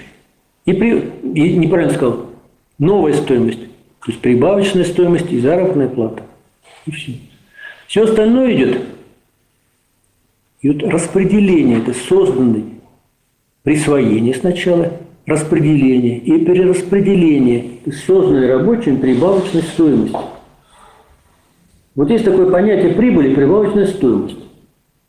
Они связаны, но разные. Вы, наверное, слышали, да? Прибыль слышали? Везде прибыль. Прибавочная стоимость тоже слышали. Если вы читали марксистскую литературу, там есть прибавочная стоимость. Какое между ними соотношение? Даю точное определение прибыли. Прибыль – это превращенная форма прибавочной стоимости, выступающая как порождение всего авансированного капитала. Значит, сейчас вот я как раз отвечаю на этот вопрос. Значит, прибавочная стоимость – это понятие тоже классовое. Истинно. Она создается трудом наемных рабочих, трудящихся на капиталистической фабрике, на капиталистическом производстве. А прибыль – это вот такая поверхностная категория, которая существует в голове у капиталиста. Вот станем на позиции капиталиста. Он имеет какие-то деньги, которые хочет э, сказать, э, израсходовать как капитал. Ну, проще говоря, капитал. На этот капитал он покупает что только рабочую силу. Нет, и средства производства. Есть вот он тратит капитал на постоянные перемены, на приобретение средств производства и рабочей силы. И для него весь капитал работает. Итогом функционирования капитала является определенный избыток, прибыль. То есть в голове у капиталиста вот эта прибыль, которую он получил, является порождением чего? Всего авансированного капитала. Все, что на поверхности. Хотя, если еще подняться на поверхность, и это не совсем так. Потому что капиталистам же без разницы, что производить, пушки или масло. Ему что главное получить? Равновеликий капитал на равновеликую прибыль. Вот мы с вами два капиталиста, да? У вас миллиард рублей капитал у меня. Вы производите пушки, я произвожу масло. Вы на свой миллиард получили 100 миллионов прибыли, а я получил 500. Вы как будете себя чувствовать? Несчастными, несчастными отделенным, да. Поэтому существует механизм межотраслевой внутриотраслевой конкуренции, который вот эти сре- нормы прибыли индивидуальные выравнивает, среднюю норму прибыли. Но это тоже начало только пути. Затем вот, э, есть же торговые капиталисты, которые занимаются важной функцией, реализуют вот эту э, товары, произведенные промышленными капиталистами. Есть, наконец, банкиры, денежные капиталисты, которые дают суды, кредиты. И все они требуют что? Прибыль, равновеликую прибыль на свой равновеликий капитал. Поэтому она в конечном итоге уравнивается. В условиях монополистического капитализма там еще добавляются факторы. Я о другом. То есть вот вроде как одно и то же. Но вот с точки зрения рабочих классов, так, а с точки зрения капиталистов, с точки зрения поверхности, совсем по-другому. И вот, возвращаясь к вашему вопросу, значит, капиталист, ну хорошо, у него театр, он нанял ар- актеров, артистов, певцов, которым и спели и принесли прибыль. То есть что получается вот на самой поверхности? Вот рабочие, которые там, непонятно, чем они занимаются, они даже лишние. Вот, певец вышел, кстати, выступил, принес капиталисту прибыль, у него производительный труд. То есть здесь столько всего наслаивается. Но можно здесь окончательно запутаться и потерять нить, если вот эту всю цепочку не раскрутить. То есть еще раз, прибавочная стоимость создается трудом наемных рабочих. Но эта прибавочная стоимость на сфере поверхности капиталистических отношений принимает форму прибыли. А вот прибыль уже не создают, а приносят для капиталиста, уже многие, И в том числе люди, занимающиеся непроизводительным трудом, оказывающие услуги. И врачи, и учителя, и певцы, и так далее, и много чего другого. У вас вопрос был. Виктор Иванович, А что, сейчас ответим, давайте на это. можно я договорить? Все логично. Я с вами согласен полностью. Вы мне доказали только одно, что даже в высокотехнологичных условиях прибавочная стоимость создается и вновь созданная стоимость, и прибавочная создается трудом рабочим. Но с ростом организма, третий том капитала, знаменитый закон падения средней нормы прибыли с ростом органического строения капитала Маркса Великого, а доля С в W постоянно будет возрастать, а доля доля В плюс М будет постоянно падать. Да, совершенно верно. Верно. Так а вывод-то какой? Так вот вывод какой? Все-таки кто же создает прибавочную стоимость в высокотехнологичном обществе? Можно я попробую ответить? Давайте. Вот этот цех, который вас э, возмущает, оно же создано э, трудом рабочих Да. ранее. Прошлый труд. Прошлый труд. И поэтому этот труд, он уже здесь вложен. Если бы прошлый труд здесь не был вложен, то тогда бы это цена не росло и вас бы не слышало. Но С будет постоянно возрастать? Будет, потому что прошлый труд мы используем. Мы ведь, э, как говорится, ну, э, если начнем первобытное э, общество, там была палка-копалка, да? Сейчас ведь нас и лопатой не заставишь. Надо мотоблок или еще что-то и так далее. То есть сколько труда уже вложено людьми. Они принесли прибыль своим и капиталистам, и феодалам, и кому это э, таким образом. Поэтому в любом случае все равно человеческий труд вложенный в цель. Без Убедили меня, что В плюс М создается живым трудом. Убедили. Но, но я все-таки утверждаю, что с ростом С, с ростом С, доля С будет все время значимо возрастать, а доля В плюс М все время падать будет. Значит, с этим вашим утверждением не будет спорить ни Маркс, ни те, кто его, да, ни- никто его сейчас как бы развивает и отстаивает. Значит, давайте, это факт жизни, что называется. Рост органического строения капитала. То есть сыр растет быстрее. Но это влияет на другой, на норму прибыли. Вот я не, случайно говорил о том, что есть прибавочная стоимость и прибыль. Это связанные категории, но разные. Разного уровня вот, развития абстракции и, э, скажем, с какой точки зрения посмотреть, с точки зрения как, капиталиста и так далее.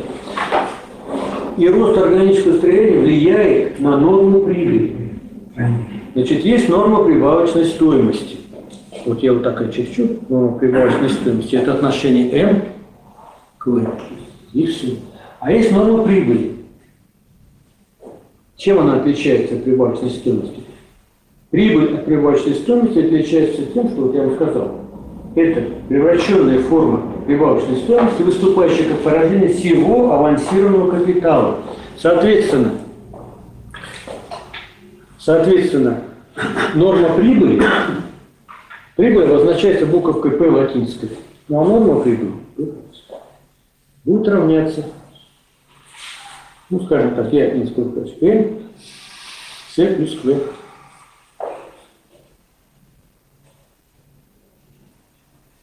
Ну давайте теперь сравним. Значит, норма прибавочной стоимости.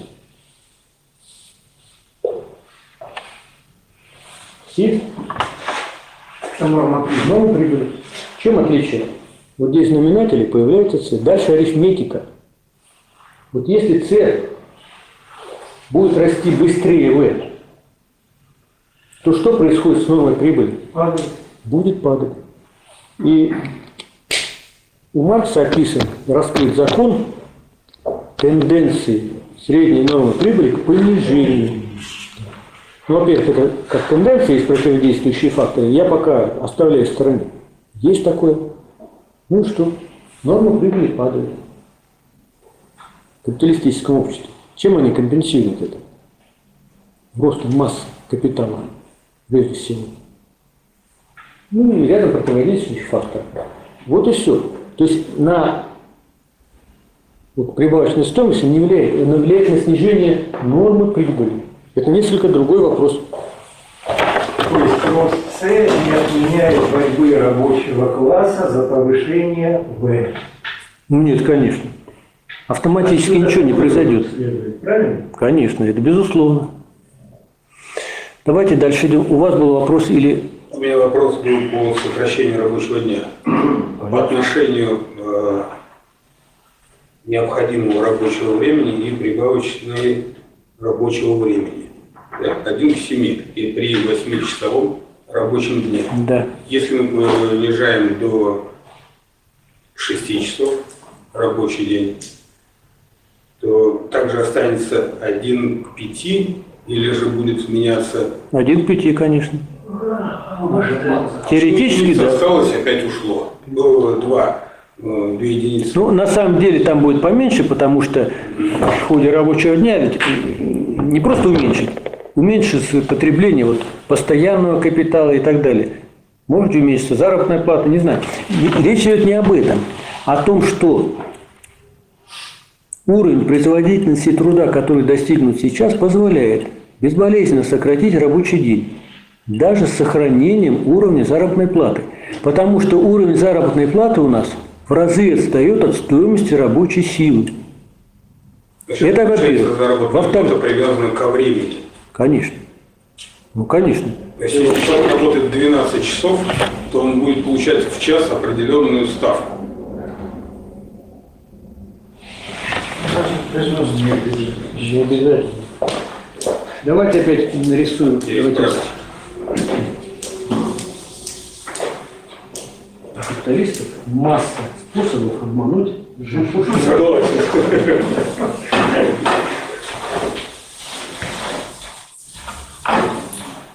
Причем пользуются всем они, в том числе незнанием трудового кодекса. Рисуем рабочий день. 8 часов. Вот так напишем. 8 часов. Один час работает на себя, вот так вот я нарисую. Вот один час на себя – это необходимое рабочее время. Когда работает на себя, это именно то рабочее время, которое тратит Это говорится, для прибавочно. того, чтобы ему содержать семью и себя. Да. Даже предположим, пока уберем в сторону вопрос, что у нас заработная плата не, не достигает уровня стоимости рабочей силы. Теоретически мы можем допустить. Вот такие рабочие, что добились этого дела. И уровень производительности труда на данном конкретном предприятии позволяет это сделать. Какие есть методы увеличения прибавочной стоимости? Вот даже из схемы можно быть. Первый такой. Совершенно верно. Удлинить рабочий день.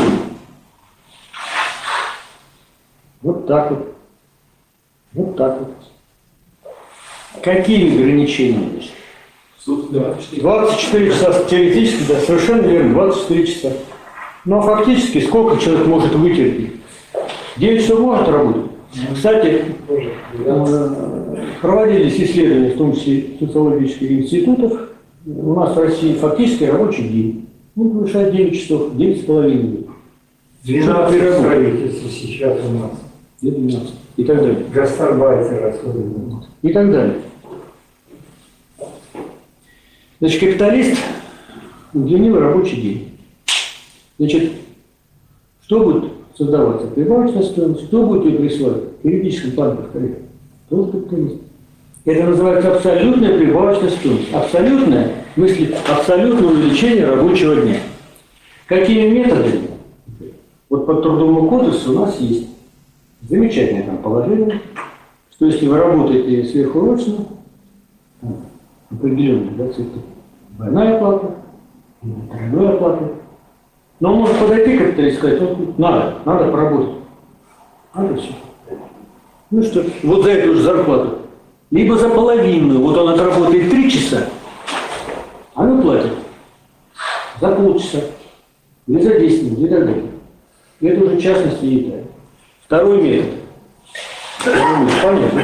Уменьшить необходимое время. Совершенно верно. Меньше необходимо рабочее время. А за счет чего? Органическое строение капитала. Даже без. Меньше оплату сделать. Нет, ну, это пределы. увеличение э, производительности труда. Это будет третий, сейчас мы дойдем до этого. Там пределы ограничения зарплаты, ни- нижний предел есть, ниже уже не... Конечно, есть, да, прожиточный минимум. Нет, Есть Правильно заметили, мистер Бек. Есть различные да, соглашения не надо. отраслевые, там трехсторонние, где договариваются как бы якобы профсоюзы, предприниматели там и так далее. Что вот по данному региону минимальная зарплата как 20 тысяч. Прожиточный минимум 15 тысяч, вот мы такие хорошие, ну, на 15 тысяч невозможно прожить. Ну что ж, на картошке сидит, и воде, давайте 20 тысяч платить. Такие 20 тысяч, что тоже невозможно. Это вот второй метод. А третий метод – повышение производительности труда. Мы это рассматриваем, я повторяться не буду. Правда, как это? Вот это тяжелая работа. Вот увеличить рабочий день, заставить выйти ночью поработать, наверное, проще метод. Или сократить заработную плату каким-то хитрым путем. Я повторяю, это инфляция, это что такое? Вот весь совокупный класс капиталистов поднимает цены на все, кроме товара и рабочей силы. Это что такое? Фактически вот получается. То есть они понимают. Ну, это делать. А повышать производ- производительность труда – тяжелая работа. Капиталист должен деловать. Это нужно внедрять новшества в производстве, технику, обучать рабочих, прочее, прочее, прочее. Но при этом, вспомни теоретически, что такое противоречие? Единство и борьба Ну, Вячеслав Михайлович совершенно правильно. Это, ну, всего, борьба. борьба. э, Борьба противоположности и единство. Единство борьба противоположности. Причем единство это как момент. Есть такая важнейшая категория диалектике – момент. Два против- противоположные движения в одном движении. Ну, можно по-простому момент, что такое там, или как Ленин образно сказал, что борьба абсолютно не соотносительна. То есть моменты. Вот когда капиталист повышает производительность труда на конкретном предприятии, то рабочие, организованные рабочие, трудящиеся, могут тоже себе что-то получить. Так ли? У нас пока немного примеров. Я могу привести пример. Это коллективный договор Владивостокского торгов, м, морского э, торгового порта. У них было два положения. Первое положение – это индексировать инфляцию. Ну, понятно, обязательно. Инфляция что такое, когда у вас отнимают? Надо индексировать.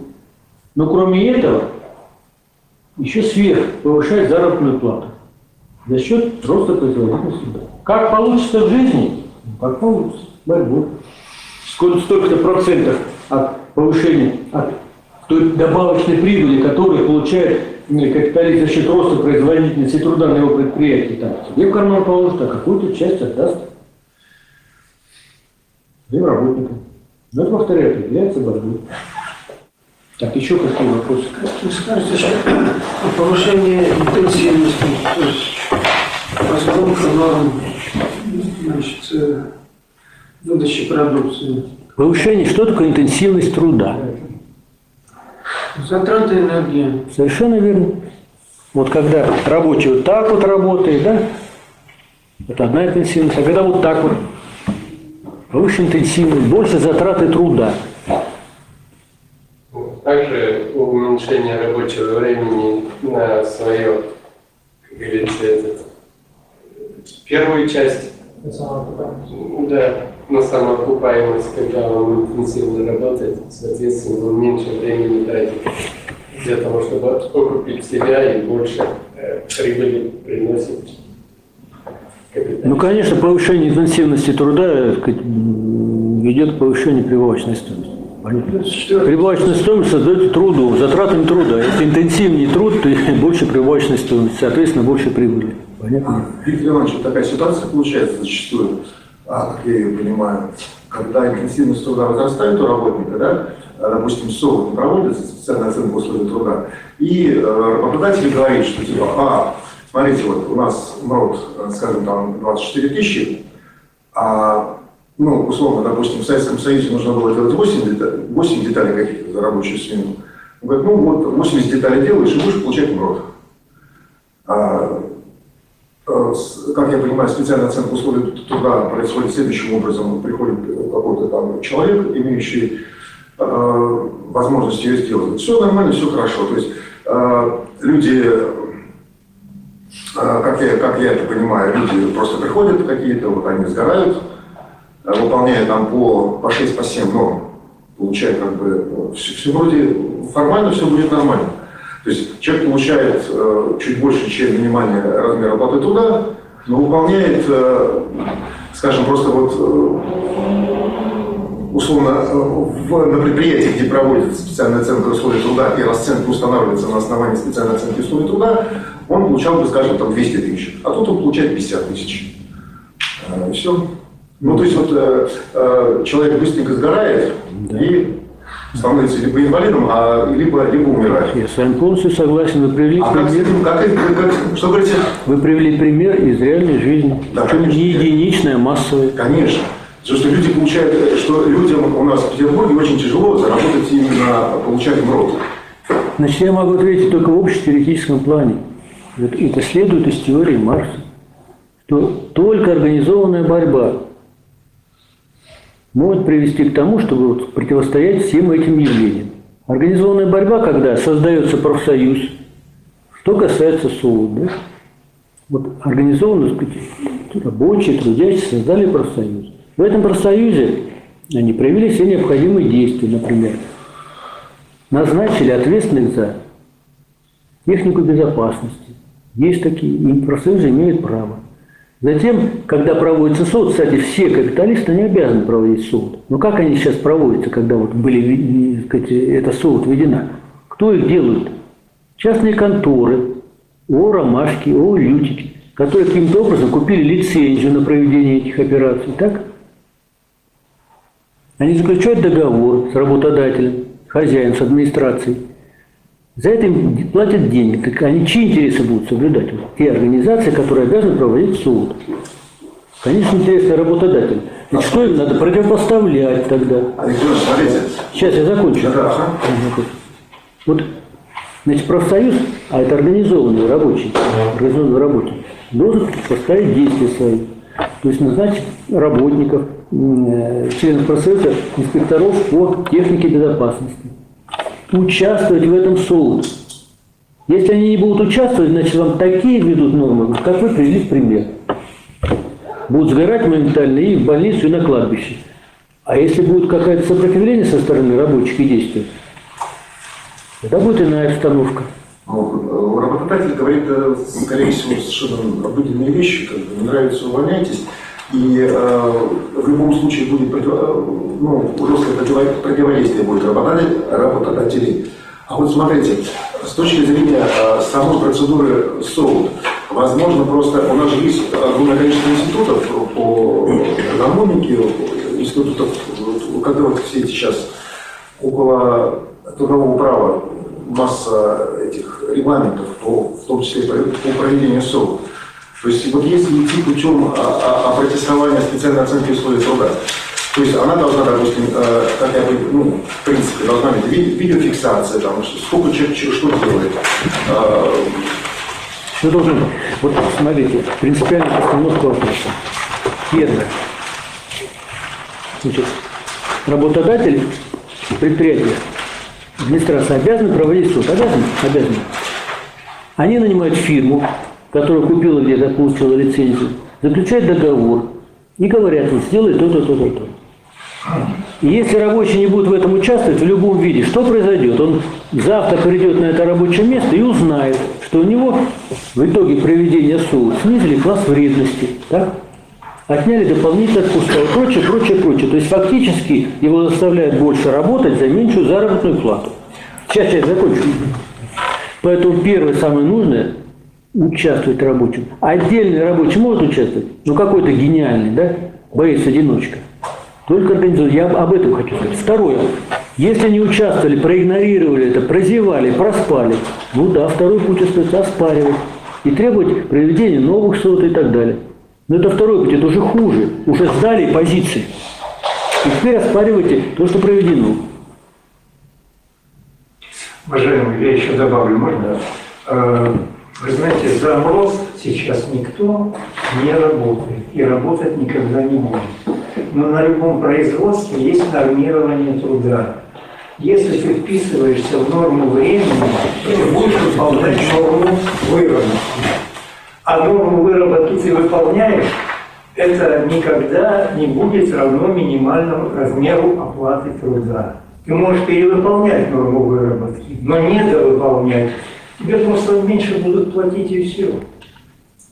Я сразу же... Кстати, нормы, нормы, они не такие высокие, в строительстве, по крайней мере. Возражу, это э, Питер и Москва замрот не работают. Приезжаешь в сельскую местность, и там увидишь кучу людей, которые за это мороз еще Ну, согласны. хорошо, давайте у нас семинар будет, дискуссия пошла. Есть вопросы? Доплачивает Да.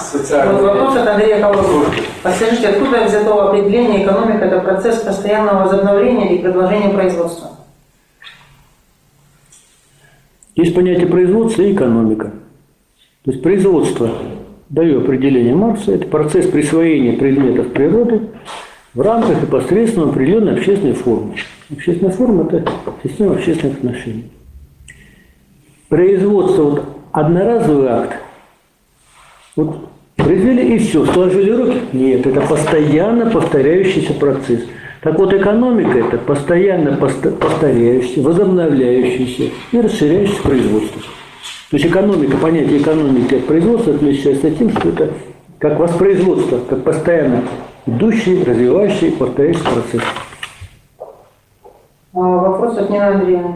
Что такое закон стоимости? Закон стоимости. Давайте вспомним, что такое закон диалектики. Это спокойное в явлении. Поэтому давайте попытаемся применить это. Закон стоимости – это первый закон, который появляется в цепи категории товарно-капиталистического хозяйства. А раз он первым, он является основным, но это попутно. Закон стоимости, стоимости – это что такое? Это абстрактный труд, воплощенный в товаре.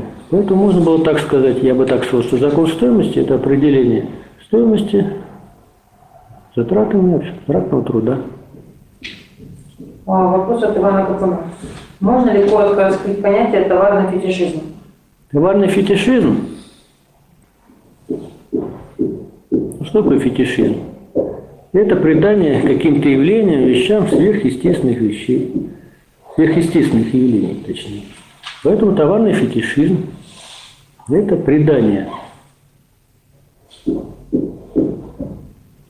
Поклонение товару. Это, ну, поклонение товару можно, но все-таки надо раскрыть. Я думаю, так это сказать, товарный фетишизм.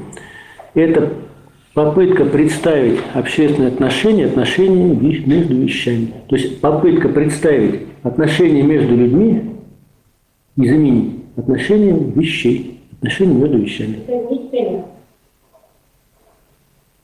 Пожалуйста, пожалуйста. Вот товар. Главное. Обмениваться на рынке товара. Есть такое выражение? На самом деле нет. Это отношение между товаропроизводителями. Стоимость это что такое? Это отношение между людьми. Хотя кажется, что это самостоятельное существующее. Вообще все производственные отношения, товар, стоимость, деньги – это отношения между людьми. Но вот в товарном производстве они приобретают характер отношений вещей. И это называется товарным фетишизмом. Все, спасибо. Дорогие товарищи, 9 часов, значит, у нас семинарское занятие в следующую среду. Вопросы будут вывешены завтра. Список вопросов надо будет дать ответ на три по выбору. Все, спасибо. До свидания.